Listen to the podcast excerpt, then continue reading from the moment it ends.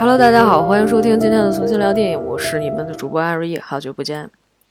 今天我们要讲一期恐怖片了，因为很久没有更新，但是呢，我发现当我们的标题起成这个需要 jump scare 来吓唬观众的情况下呢，不管我们如何的去描述剧情，都可能造成的困难就是我没有办法把你吓到。所以在今天这期节目呢，我们提前先给大家打一个预防针啊。我们可能在这里面呢会插播一些小的故事啊，比如说有一些 在生活当中啊，可能看上去有一些灵异的故事，来增添一下我们今天这部电影的恐怖氛围。那么在节目一开始的时候呢，我还是要提醒大家，如果你是第一次收听我们的节目啊，你只想听到标题的电影的介绍，那么请你看一下 show notes，我们会在那里面标出具体的时间啊，你跳到那个时间里面啊，你就可以直接听到节目了。因为按照惯例啊，我们的节目常规情况下，在正片介绍之前，我们还是会聊一些。呃，家常一些日常的一些状况啊，甚至是说这些日常的状况可能会占到非常大的一部分比重。嗯，今天也是一期闲聊啊，因为可能大家也发现了，我有一段时间没有更新节目了啊，这段时间有点小忙。然后这个咱们今天就来随便聊一聊哈，然后这个标题影片我们也会聊的。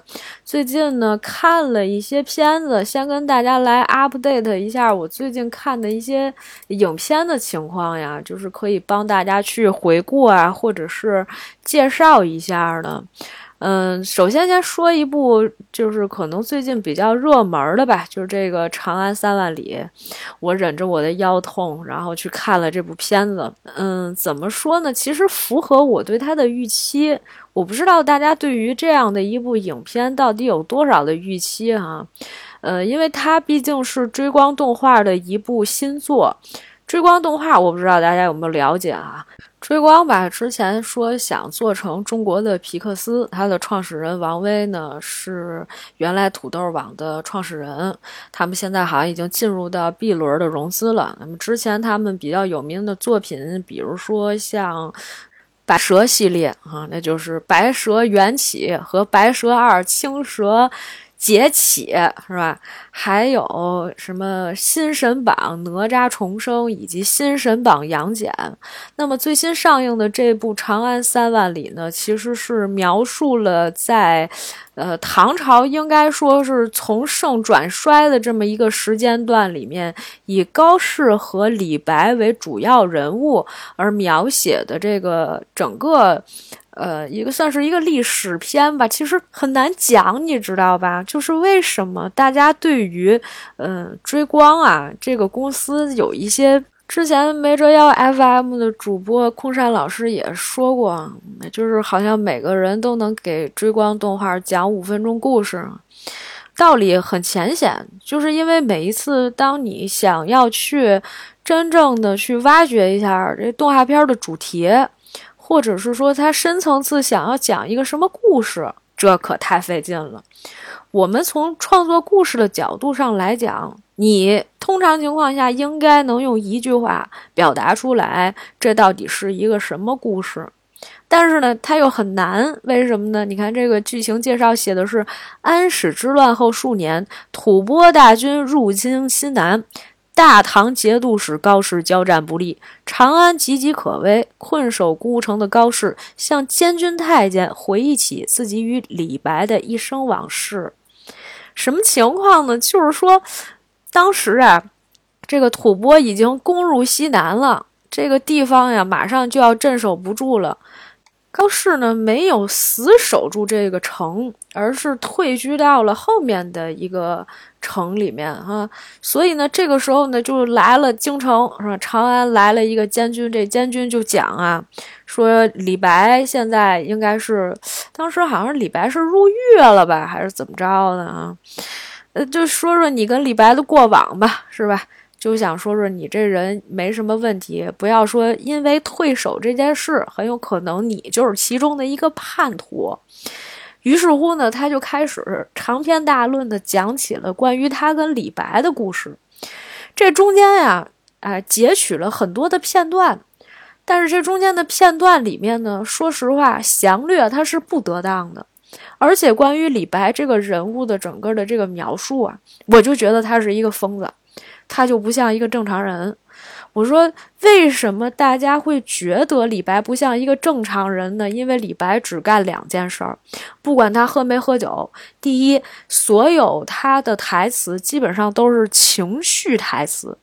所谓的情绪台词呢，就是说我。在说这句话的时候，我并不是像我现在的这种状态，语气非常的平静，而是我在讲一句话的时候，比如说他在那黄鹤楼上面看见别人题的诗了，说人家诗特别有名，他说我将来一定要把我的诗也挂在那上面啊，就大概意思吧。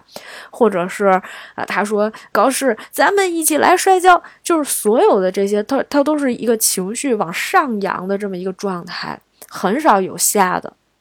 他的情绪一直在不停的一个高位上面，而没有平静的状态。高高适总是平静的状态，高适就是不管啊是这个去呃想要谋求一个官职，还是说他想要闯出一番事业啊，后面大军杀过来，他就是年迈了，已经年迈的将军是吧？大军杀过来，他也是看透人世沧桑的感觉。但是李白永远都是情绪台词，这是第一。第二。李白跟在后面的一定是哈哈哈哈哈哈哈，你就发现这个台词里面基本上不是哈哈哈哈，那结尾一定是感叹号，就是李白全都是这样的词儿，以导致就是你在看这个电影的时候，你就会发现李白就像一个神经病一样，我无法去理解那样的一个人物状态，特别是大家从小就读李白的诗，对吧？李白、杜甫的诗，这大家肯定都是读过的。那对于这样的一个人物，当他在大荧幕上被呈现出来的时候，是一个每天像一个疯批一样的状态，反正我是接受不了。呃，我有朋友看完了之后呢，跟我说，他说，嗯，这跟我印象当中的李白还是非常的相像的。我就觉得行吧，那咱就别往下面聊了。其实很多时候我们在做一些影评的时候，我们想要寻求的是一种同温层，就像好像上次我们给。呃，消失了他一些负面的评价的时候，我们其实是希望更多的人不仅仅只看到正面的评价，就是我们也有不同的一些观点，啊，也不是说非得要争论出来个对错或者是好坏。而是说，在这个过程当中，我们是寻求不同的一些想法和认知，或者是说，我的想法有没有人跟我想的是一样的，是这样的一个状态。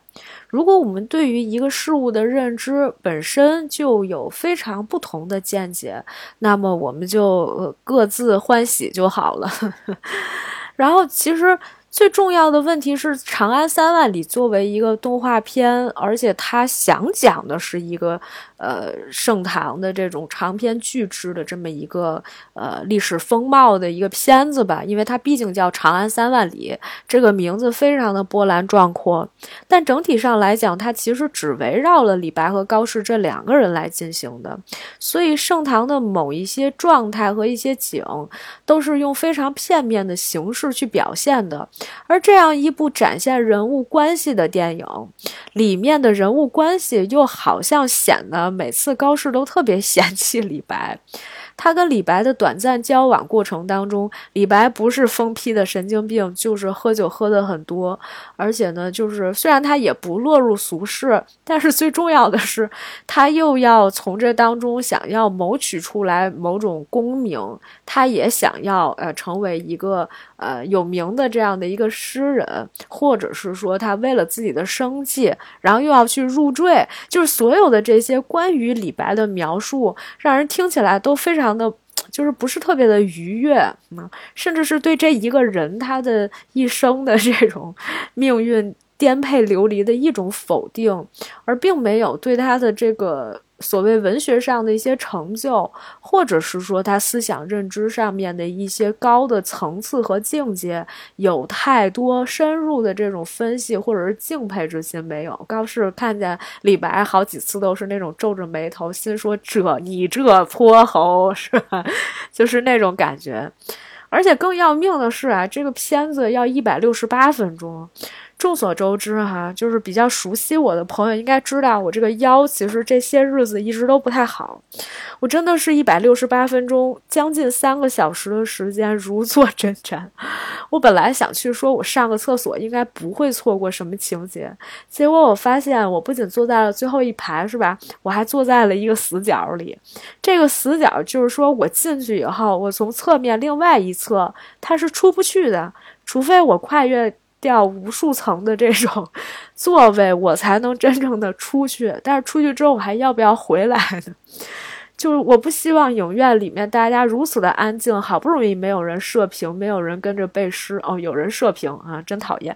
那我不能再像一个猴子一样上蹿下跳，那样会非常打扰到别人的一些观影的 这种。感受哈，所以我也没有这么做啊。但是这个片子呢，我是完完整整的看下来了，已经过去两三天了。你要问我说这电影讲的啥，我就告诉你，就是高适嫌弃李白的一生。我的疯批朋友李白，就是这样的一个故事哈。呃，我建议就是，如果大家想培养孩子的一些情操，那我觉得你可以带孩子去看看。但是孩子年龄建议不要太大啊，呃，十二岁以下吧，最好就是七八岁那种，而且呢没有多动症，能管得住自己的孩子，那我建议大家可以去看一看。这是我们说到最近一部《长安三万里》。嗯，那么这个属于什么呢？就是有心情你就去看看啊，别的我就不说了。啊，另外一部我觉得可以给大家推荐一下了，叫做《好好照顾玛雅，女儿案罗生门》，Take care of Maya。这部影片呢是一个纪录片啊，全长只有一百零三分钟。其实它讲的是一件非常简单的事儿哈，其实说白了吧，就是一个人间悲剧。啊，所谓的这个美国监管的这个医疗机构里面做了一些草菅人命的事情，具体的情节呢，我也就不再做太多的描述了啊。总体来讲，确实是你总觉得美国是一个法治社会。但是你也没想到，他这个医疗体系，包括他的整个的这个法律的制度，哈，然后就这么的不健全，甚至是导致，呃，这个孩子啊，因为得了一些病啊，没有办法跟他的父母在一起，然后也得不到正确的治疗，甚至是这个孩子的母亲因为被诬告虐待。最后就自杀了啊！而你想要告他们吗？你想要告医院、告护士？哎，这个事情又非常的难，难于登天。所以妈呀这个小女孩其实承受了非常的多啊。呃，看一看吧，我觉得非常有意义。呃，虽然说令人十分的惋惜和痛惜，但是这种纪录片儿它是真实的去反映社会的，不管嗯这个事件有没有了结，但是我觉得是。让你通过一种方式去了解一下，嗯，这个世界的另一面。那另外一部影片呢，跟我们今天要介绍的这部影片有一些些相关。本来我们今天是要讲这部影片的，它的名字呢叫做《寄屋出租》啊，这个翻译呢应该是和“吉屋出租”是一样的啊。呃，就是谐音梗吧，应该是。那么台湾的艺名呢，叫做《邪恶》，恶是厄运的恶。那么还有香港的名字叫做《租下》啊。呃，反正呢，这个影片呢是泰国的一部影片，它的导演和编剧都是这个叫做索芬沙达菲斯的导演。这个导演之前有一部非常有名的作品，也就是我们今天要介绍的这部《厉鬼僵硬》。在介绍《厉鬼僵硬》之前呢，我们简单的来说一下《寄屋出租》啊，这个影片呢，现在。是在豆瓣电影的一周口碑榜里面进到前十的，是第十名。虽然我不知道它为什么能够进来，但是通常情况下，这个数据和算法里面可能大部分都是一些新进的、出的资源的，大家看的比较多的，评分相对来讲比较高的。但是其实呢，我并不完全推荐这部影片。虽然说从恐怖片的角度上来讲，也算是质量中等，我不能说它。是比较高的，应该说质量中等的一部影片。它讲的也是一个非常简单的故事，就是第一开始的时候，这个女主呀，她有一个房子，她这个房子呢被租客在这个退租之前呢就搞得非常的乱。他后来呢就跟这个中介说：“那我这个怎么办呀？”中介说：“你这房子这种情况，呃，第一呢，我们已经找不到这个租客了，联系不上。那么你如果想要重新出租的话，你就需要把这个房子可能要简单再装修一下。”但是这女主就说：“那我现在已经没有钱再去装修了，我所有的那个人家给的房租都已经用来还贷了。那这种情况怎么办呢？只能自己住这个房子。她现在住的这个房子呢，是她老公的房子，所以呢，就相当于她要让她的老公和孩子搬出来住到自己这个房子里面，然后把她老公的那个房子出租了。第一开始呢，她老公其实是不太愿意的。”但是呢，见过了租客之后呢，是两个老师吧，就反正有一个岁数偏大一点的，就看上去六十来岁的一个，呃，六十来岁，其实不能叫老太太了，按照我这个年龄的划分来讲，就是一个，哎，老年人吧，反正六十多岁也退休了哈，老年人。那么还有一个跟着他的呢，好像是他的女儿，是一个中年人，就两个人一块租这个房子。于是乎呢，这个女主呢和她老公呢就把这个房子租给这一对母女了。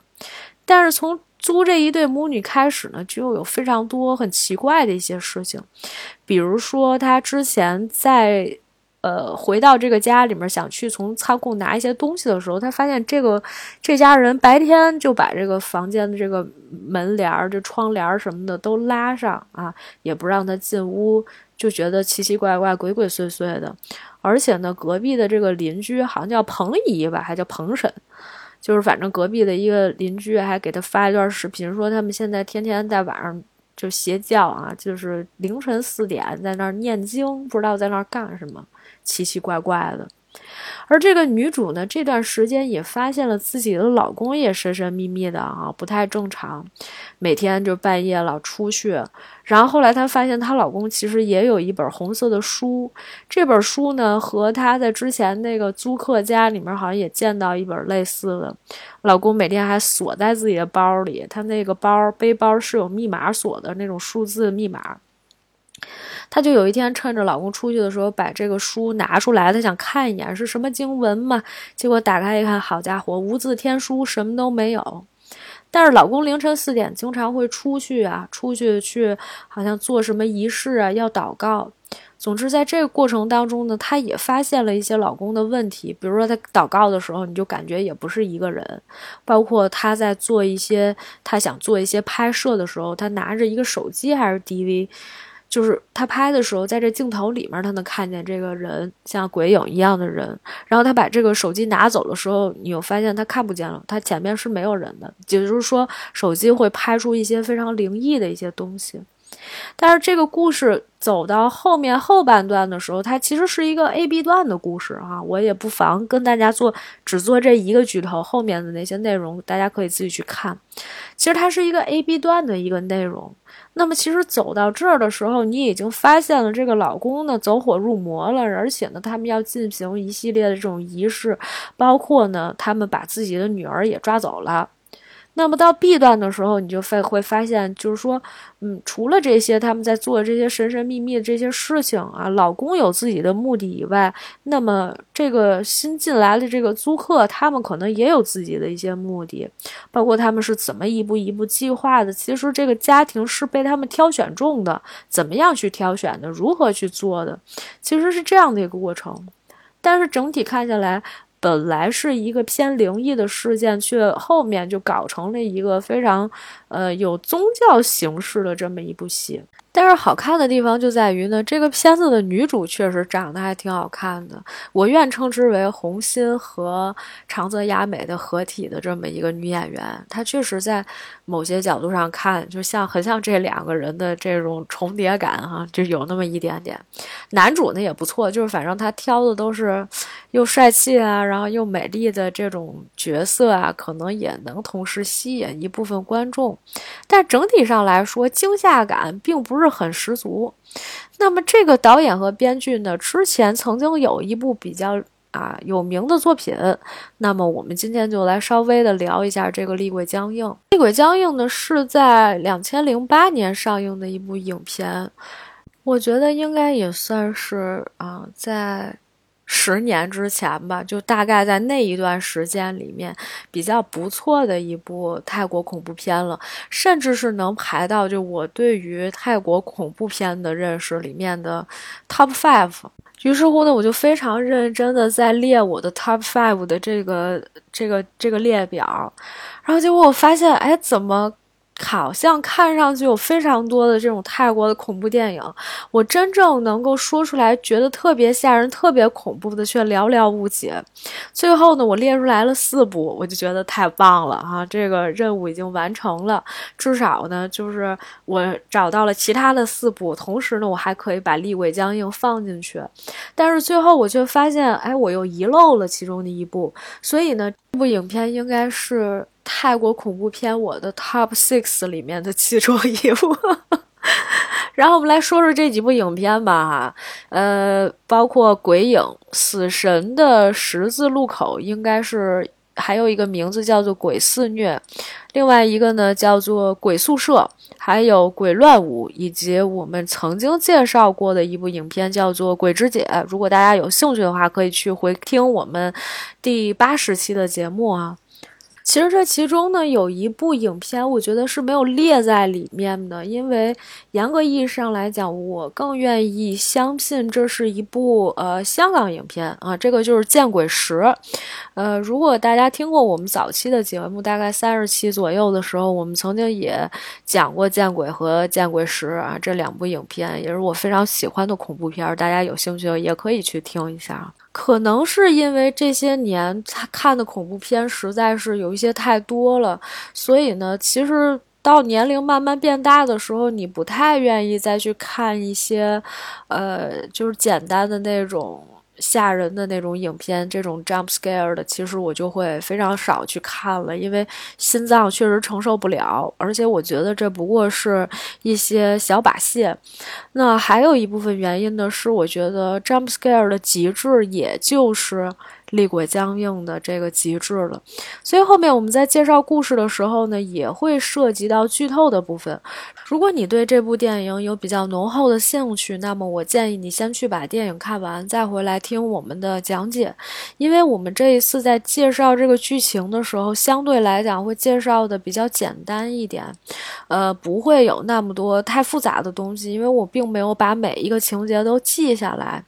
而且呢，我觉得更重要的一点是，是这样的一部电影里面，其实有不少的东西是在于你的体验是如何的，所以呢。实际上，我在这个故事里面会告诉你反转的点在哪儿。那如果你要全部都被剧透的话，就完全没有看这个电影的意义以及乐趣了。好了，那么我们话不多说啊，我们来进行一下剧情的回溯。我呢，其实之前是看过这部影片的，但是呢，因为要做讲解，于是乎我昨天晚上又看了一遍。我本来以为我大致记住了情节，而且如果我昨天录节目的话，我会记住的更多。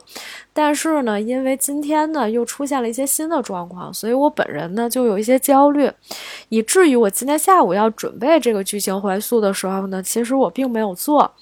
嗯，这都不重要，重要的是，我觉得现在我能记住多少剧情呢？可能会影响到我后面的讲解。不是说我真的不愿意塑造剧情，我干嘛说这么多？其实就为了解释我没有提前做功课嘛。啊，我不是没有提前做功课哈。那么我前面其实也跟大家讲了，我们今天这些就是随便聊聊天哈。如果我有一些地方有一些疏漏或者没给大家讲明白的，欢迎大家给我留言啊，这个评论告诉我哪里讲错了。首先呢，其实这个前面影片有一个引子，这个引子呢是在开场的时候，其实就是一个戏中戏的一个电影片段。这个电影片段呢是围绕一个叫扶桑嫂的人的故事展开的。开场就是一个小女孩被这个叫扶桑嫂的人抓了回来，她呢因为害怕扶桑嫂迫害她，于是乎呢她就躲进了柜子里面。这个扶桑嫂是一个特别可怕的人，就是大家在这里面穿的都挺衣衫褴褛的，而且这个人呢就嗯面如土色，所谓的这种面如土色，就真的脸部都是那种，呃灰色的那种颜色，而且他就很像那个，我不知道大家有没有看过古天乐那一版的《神雕侠侣》里面那个，呃裘千仞吧。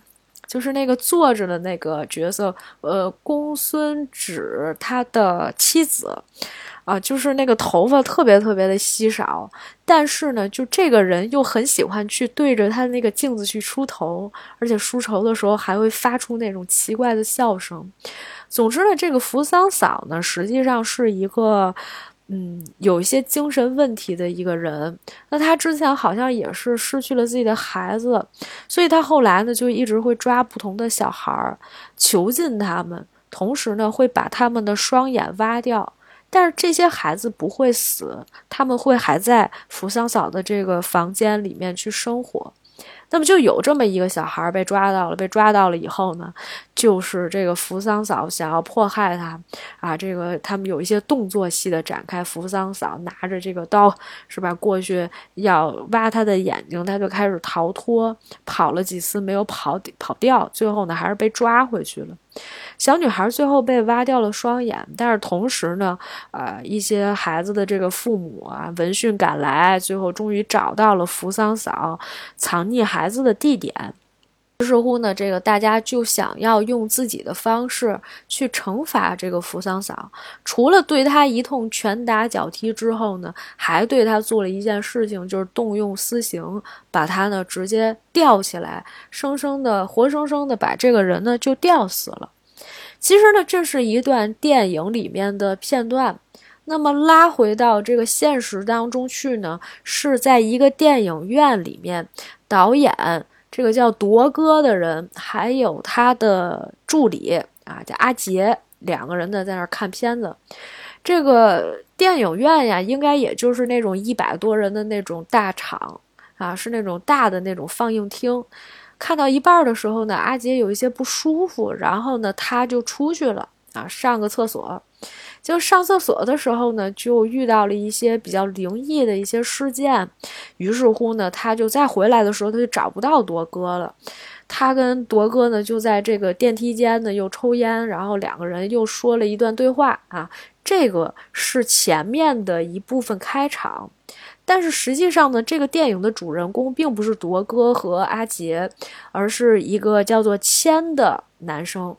这个男生呢是电影放映室里面的一个放映员，他呢其实以前啊一直有吸大麻的这么一个不良的嗜好，就是呃咱们现在讲的是泰国啊，他之前反正吸毒，所以呢他欠了不少的钱。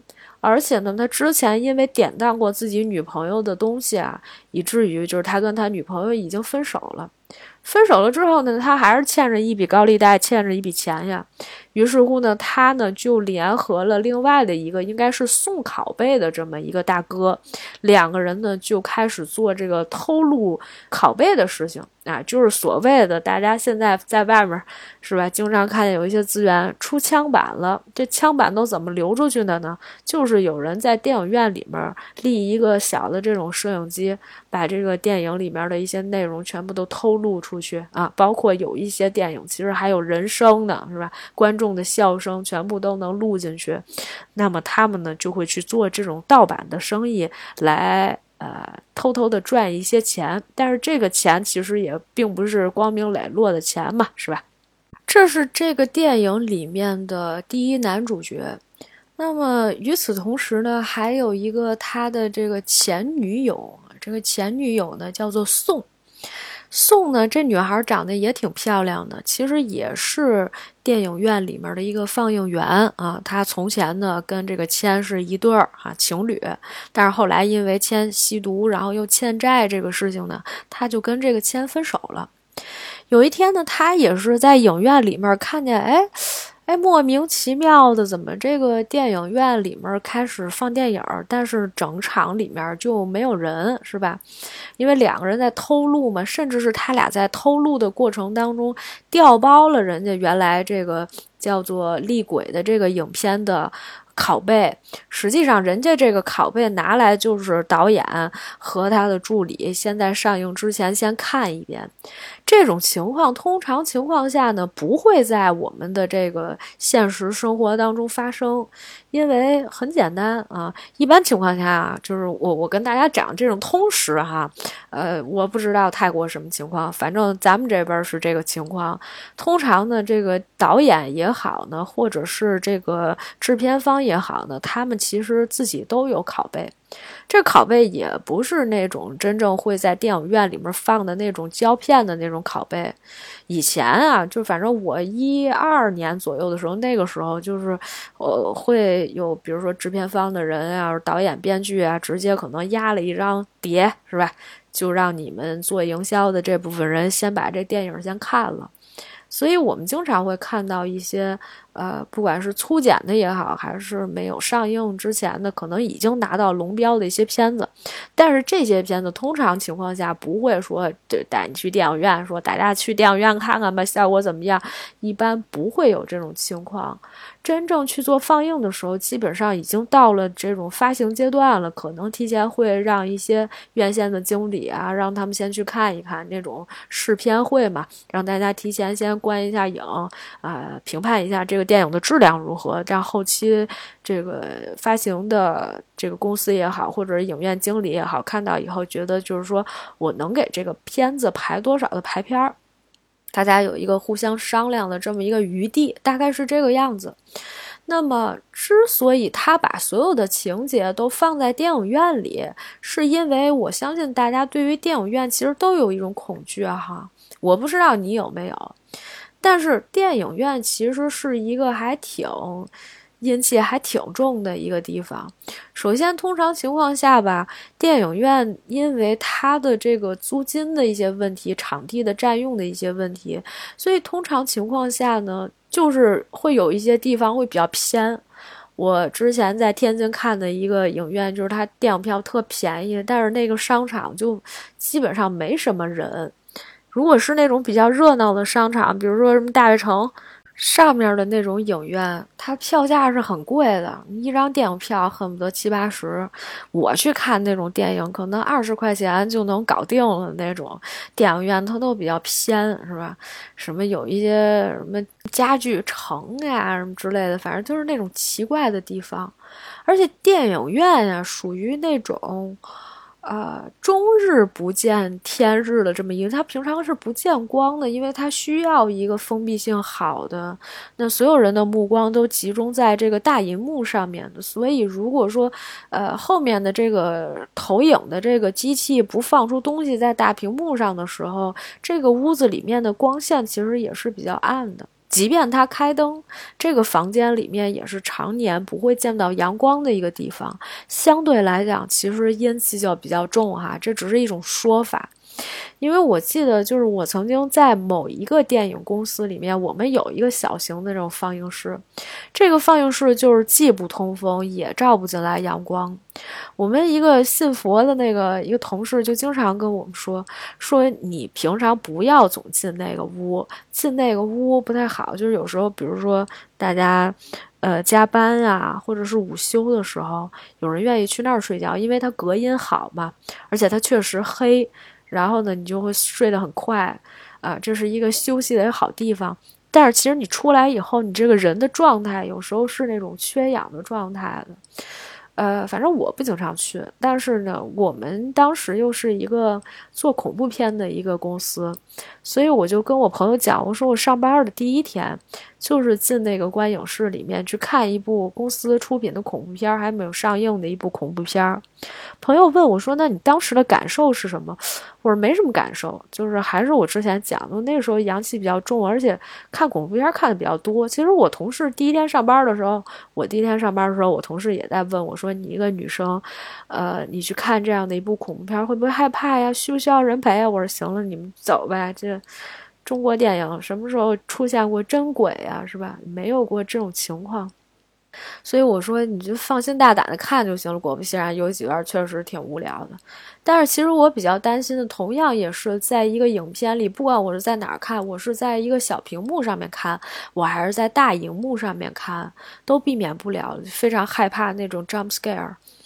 呃，比如说我们之前曾经看过一部《寂静之地》，我相信很多人都看过，Emily Blunt 主演的，还有 Cillian Murphy。这个影片基本上就是全程都比较安静的，但是你就不知道他在什么时候可能突然出了一个什么东西，然后音效就开始特别的激烈啊，特别的吓人，总有这种时候。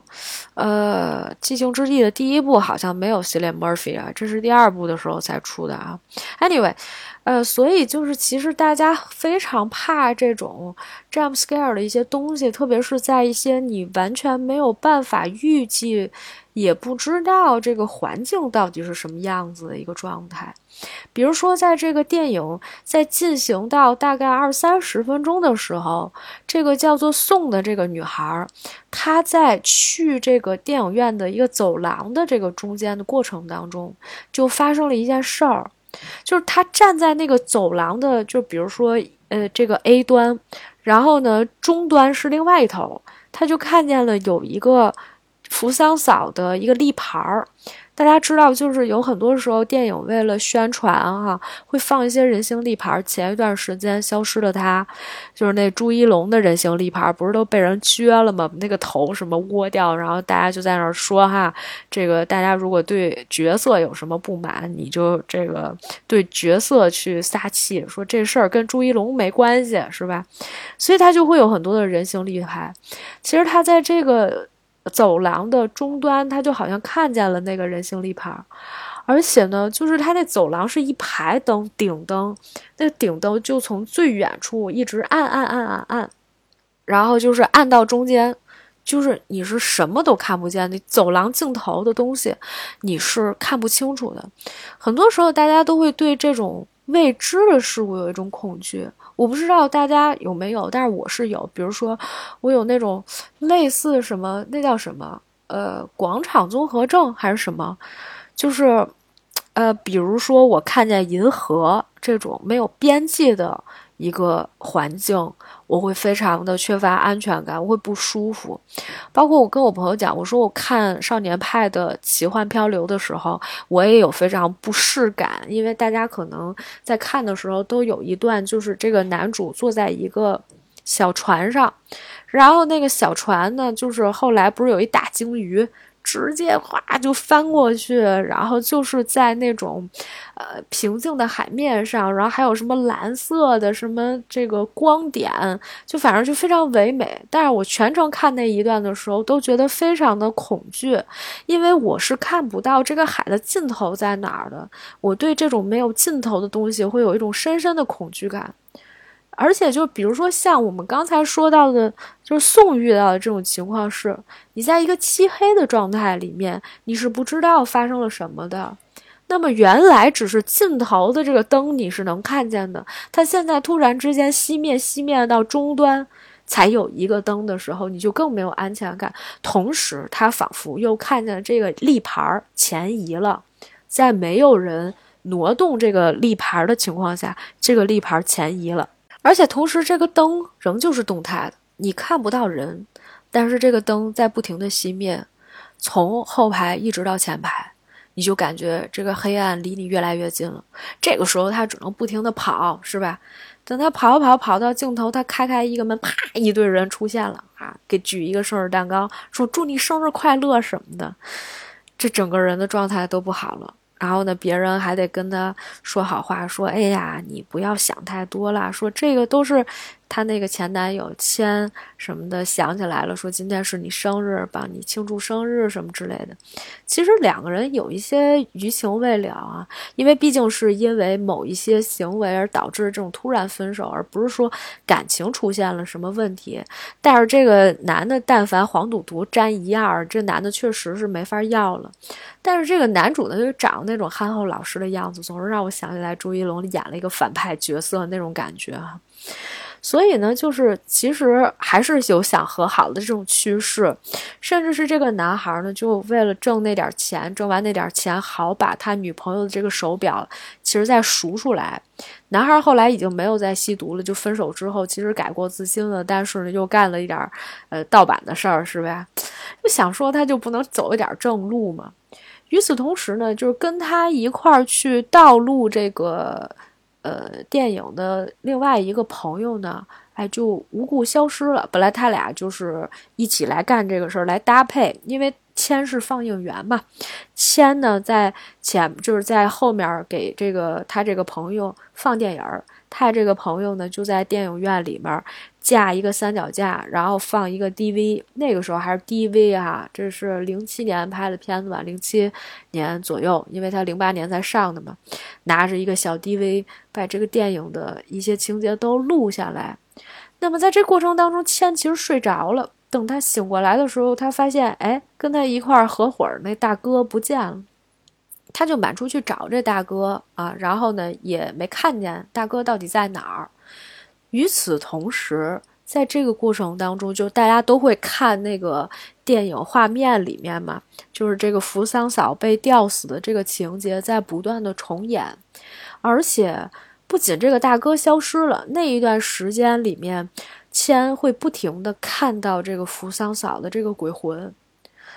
呃，在什么情况下会看到呢？比如说，就是很简单的例子，比如说他有时候在放映的时候，在观众席里面，就他们没在放这个电影啊，在观众席里面就能看到好像有一个扶桑嫂的样子。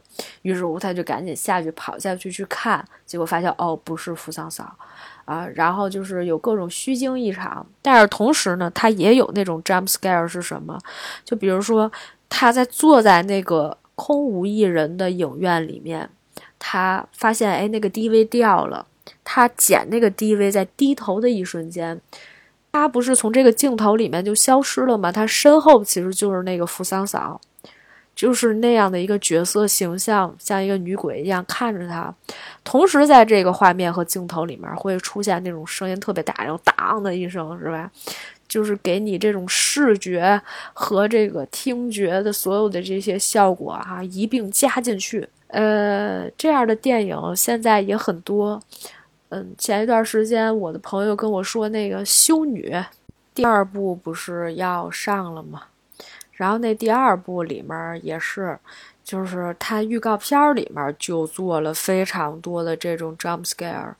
得亏得亏的是，呃，在这个 B 站看的预告片儿，就是好多人跟你说前方高能高能预警是吧？就你已经有心理准备了，不然的话就当当当的，就挺吓人的。嗯，不是说咱不能看这样的片儿，而是我觉得我心脏承受能力啊，确实没有以前那么好。看这种片子吧，会觉得非常的累，而且其实它有的时候对人是一种消耗。呃，我其实上个星期的时候，我就想录一个恐怖片来着，但是我为什么没录呢？我那段时间真的是觉得自己身体并不是很好。然后就觉得很累，于是乎呢，就不想录一个这个灵异的这个故事，因为我们其实就后面以后可能陆陆续续会给大家讲一些，就是别人说的一些有有点恐怖的一些段子啊，以导致就是我这人可能也有点迷信哈，但是大家一定要相信科学哈，都没有的事儿哈，都是虚惊一场。我们接着回来说这故事剧情哈，那。这个事情呢，总要有一个了结，因为在这个过程当中呢，呃，就是这个千一直的不停不停的看到这个扶桑嫂，而且呢，就是还有一特别致命的一个事儿，就是他后来发现，原来跟他一起偷录视频的那个人哈，进电影里面了，就是也被扶桑嫂抓起来了，就是后面有一段复仇的戏。就相当于这个电影的前半部分，可能是这个村民给扶桑嫂执行了私刑啊，对他动了私刑。那么扶桑嫂去世了，于是乎呢，扶桑嫂开始报复这些村民。怎么才能解决这个问题？那么最简单的途径呢，是说你要解决扶桑嫂的怨念是什么？可能也是想要去找到它的根源。这个事情我不知道大家有没有听说过哈？有的时候会有这样的，比如说在《见鬼》里面。见鬼不是也是一 A B 段的故事吗？啊，这里面可能就有一些剧透了啊。见鬼也是一 A B 段的故事。那么 A 段的时候，李心洁饰演的这个女主在换了眼角膜，终于恢复了光明之后，她会不停的看到有一些人的灵魂被一些黑衣人带走，就是这些人要往生了，她能够预测这些人的往生。但是他不想一直发生这样的事情，甚至是他想回复一个正常人的生活，怎么办？他一定要把这个心结解开。于是乎，他要找到当初捐献给他眼角膜的那个女生。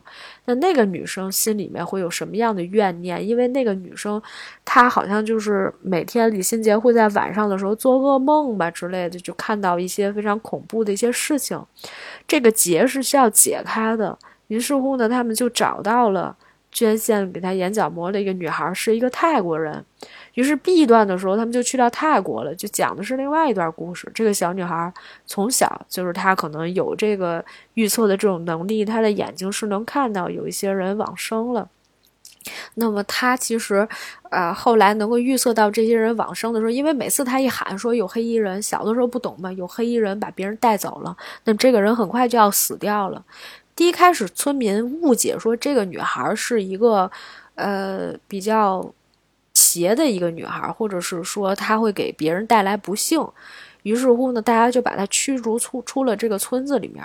她妈妈呢，其实第一开始的时候是为了出于保护女儿的目的，告诉她以后你再看见黑衣人，你不要跟他们说。而且呢，就把她已经放到了村子外面的一个地方住了。但是没想到呢，就这个女孩呢，可能还是善心发现，有一次她看见大批量的黑衣人，就说明这个村子可能要遭遇浩劫。确实好像是着了一场大火。于是乎，她在那个之前就跑到村子里面去大喊，说这个什么着大火了什么之类的，反正就死了很多人。然后这个怨念又回到了这个女孩身上。女孩没有办法去承受这件事情，于是她在有一天晚上呢，就了结了自己的生命，自杀了。但是她的怨念在哪儿呢？她的怨念其实在于她的母亲一直都不能原谅她。我记得情节是这样的，所以就其实她自杀的这个时间段是什么？晚上凌晨三点，每天晚上都会重复这件事情。其实她妈妈是知道的。就是在他们家原来那个老房子里面，每天凌晨三点都会是这个女孩挣扎的声音、踢凳子的声音、哭着喊妈妈的声音。然后李心洁去了以后，又住到这个女孩生前住的那个房间，晚上的时候就跟鬼上身一样，是吧？也遇到了同样的事情，然后她在那儿上吊啊什么之类的，在那喊。她妈妈终于还是把她拉下来了，就抱着她哭，母女抱着哭，好像是她原谅了她的女儿一样。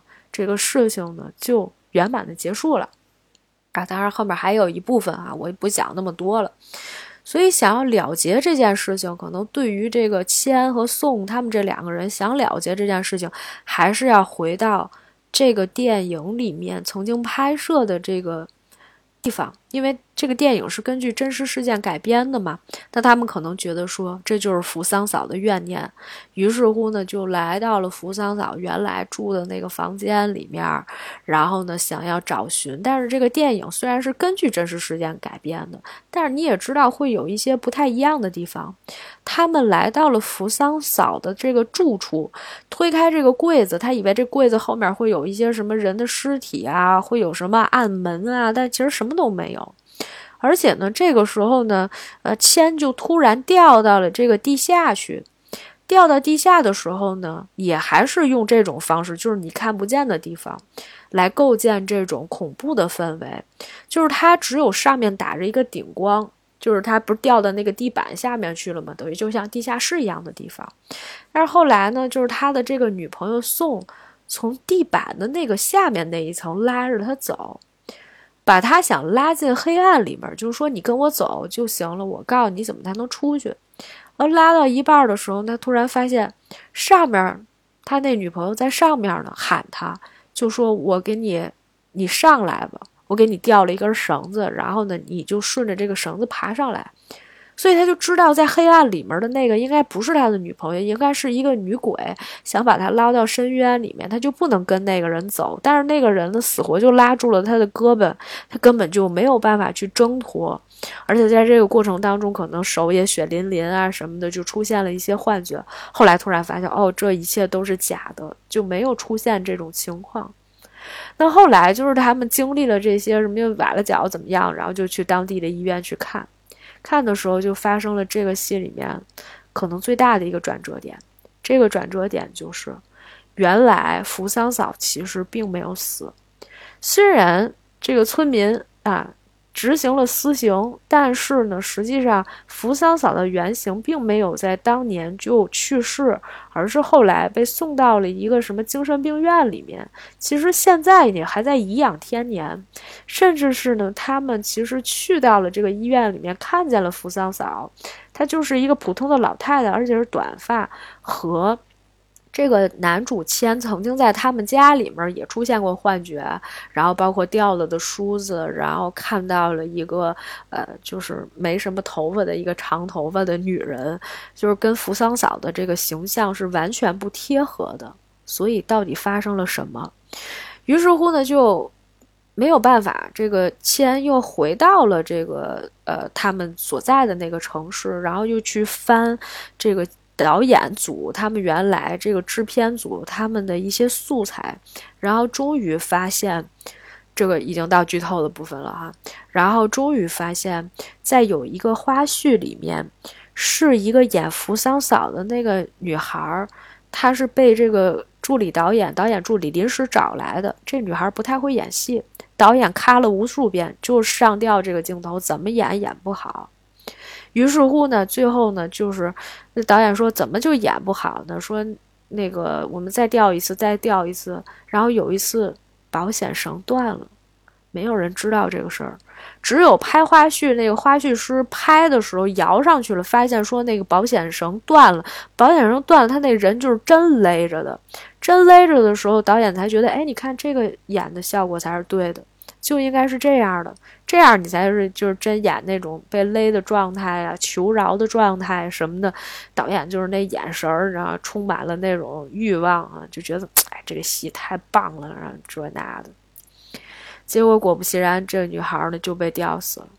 于是乎呢，这个女孩就有了各种各样的怨念，全部都在这个看电影的人身上。所以就是后期的时候，千。在这个电影院院里面，不仅仅是被反派的角色，因为那些人等着想要他这个录像带嘛，想要这个盗版嘛。同时呢，这个电影院里面陆陆续续的很多的人，因为这个厉鬼已经上映了，这个影片上映了，大家都要去电影院里面去看。然后呢，同时他又被这个扶桑嫂的鬼魂抓着。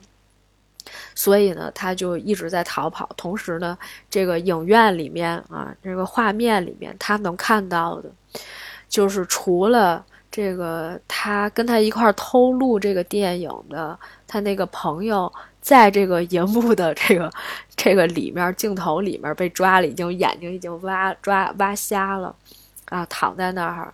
同时，这个电影的导演以及导演的助理阿杰都在这里面。后来，甚至是当这个宋啊，他去看这个电影的时候，发现他这个男朋友也在里面。第一开始的时候，千就一直跟这个宋说，不管怎么样，我要去证实一件事情。他后来才知道是那个演员死掉了嘛，就不是真的扶桑嫂的怨念，而是这个替身演员的怨念。放在了这个电影里，所以他要去把什么胶片烧了。但本身，如果你没有做过亏心事的话，那么可能就不会发生一些啊这个报报复的这种情节，或者是说你不会被这个鬼魂所反噬。但是在电影的结尾的时候，它有一个打破第四面墙的这么一个效果，也是我在所有的影片里面看到最惊悚的一幕。因为当这个电影结束的时候，因为它不是一个戏中戏嘛，就是在电影结束的时候，所有人看这个屏幕，它只显示这个屏幕里面是饰演扶桑嫂的这个人，或者说扶桑嫂这个角色在大荧幕上被吊死了。然后呢，他其实是那个头顶和勒着他那个线就是一个特写镜头，他那个头顶是对着这个荧幕的，也是你看的这个画面的这个状态。我不知道大家能不能理解。这个时候电影已经出字幕了。出这个字幕的时候呢，实际上是《厉鬼》这个电影结束了，也是《厉鬼僵硬》这个电影结束了。但你万万没想到，这个字幕出到一半的时候，突然这女鬼抬头说了一句：“你们都是想看我死是吧？”这个话曾经是这个女鬼在追逐这些人的时候说过的一句：“你不就是想看我死吗？”这不是你看导演导演他的助理是吧？一直逼着这个女演员去演一个上吊的戏，最后终于把这人迫害致死了。那么这个这俩人不就是肯定是被这个女鬼一直追着吗？那。这个盗录的人也有问题，是吧？就有人说这是一个报复，呃，盗版商的这么一个 片子，哈，就最后他们也被报复了。那么。其实本身它就是这么一个过程，但是其实呢，那个时候宋是没有看过影片的，所以他不在那里面。可是后面的观众都看的那个影片，有很多的人都为了去看这个扶桑嫂死这个画面而进入到电影院了。这个怨念在不断的传播，是吧？就跟那贞子那感觉是一样的。所以当你觉得这个电影已经结束的时候，他突然打破了第四面墙。这出到一半的时候，这女鬼抬头说一句：“你们都想看我死。”那一瞬间特别的突然，因为本来你已经放松了。我跟我同学当年是上大学的时候在宿舍里面看的，就我俩人，宿舍吧，女生宿舍吧，本来就是一个你知道，有的时候你连帘儿都不愿意拉开的这么一个地儿啊。大家把灯一关，开始看电影儿。看到一半的时候，突然都看都结束了，已经放下防备了。你眼前所有你举的什么抱枕呀、书包呀、衣服呀什么的都拿下来了，突然之间给你来了这么一下子，一般人是真的完全接受不了。反正我看这个电影的时候，当年给我留下了非常深刻的印象，也是因为这个结尾啊。因为你多年之后，你再也看不到这样的一个影片了。如果你说鬼影是吧，你就天天拍照片的时候，你能看见这个女鬼在哪儿。包括其实在这个《厉鬼僵硬》里面也有，它好像有一个，呃，地下车库的一场戏吧。就那地下车库，它不是有那个倒视镜吗？那反光镜。反光镜里面就是男主，就是一直没发现这个女鬼在哪儿，然后他往回跑，然后你会发现其实他背后有一个女鬼，就趴在他身后一直背着他，但是这个时候呢，他是没有什么音效效果的，所以你不会觉得害怕。很多时候一些影片它真正就可怕的地方就在于它的音效呀，给你来那么一下，你这人的心思就整个都变得非常的沉重。所以，为什么说恐怖片的这个配音相当重要？于是，有些人在看这种恐怖片的时候，经常会放一些什么猪八戒背媳妇儿那样的背景音乐，哈，就整个很搞笑嘛，对吧？你看这个背着女鬼的这反光镜，这效果，你弄一猪八戒背媳妇儿，那也没有太多的这种紧张感了。你觉得你可能是一个有那么一点喜感的这么一个东西。所以，有的时候其实。呃，在这个影片里面，音效做到起到了非常重要的作用。我以前常常跟朋友说，比如说啊，我举一个例子，我以前在来北京的时候住的第一个房子，呃，它那个厕所外面贴着一个小镜子，每一次我从这个厕所出来以后，然后要在那个洗手池子那儿洗手，然后它那个。就是你看镜子的时候，它可能都会背面就是会有这么一块空空的地方，你是能看见空白的那个地方。我说，如果哪天我要是比如说在这镜子里面看见一个什么白的东西飘过去了，我不会感到害怕，因为没有音效，我不能确定我在前一秒钟看到的那个东西是不是真的是个东西，可能是我眼花了，不是大家常常会这么认为吗？对吧？那你怎么才能确定说这个东西真的是某些东西 something，对吧？那一定是因为出了音效，它提示你了，告诉你这里面有鬼，是吧？在这种情况下，你才会觉得这是一个比较恐怖的一个情节。呃，这个片子基本上我们就已经讲完了。呃，然后其实我我也没有什么要评论的地方哈，因为本来我是要给大家讲一讲，就是恐怖片有哪一种情况是比较恐怖的。其实我们刚才已经说过一部分了，比如说它让你感觉到这个空间里面你不知道有什么，你有一种未知的恐惧。当你周围全部都是黑色，是吧？或者是说这个黑暗慢慢的向你靠近的时候，你会有这种害怕的感觉。同时还有一种情况呢，就是你身边出现了两个人，你不知道哪一个才是真实的你的那个对象。呃，最简单的例子就是那个胸间雪山的那个例子，我不知道大家有没有听过。嗯，他那个例子是这样的，就是有一天一个女孩跟她的男朋友几个人，大家一起去一个雪地里面去探险或者是露营，反正场景都差不多的哈。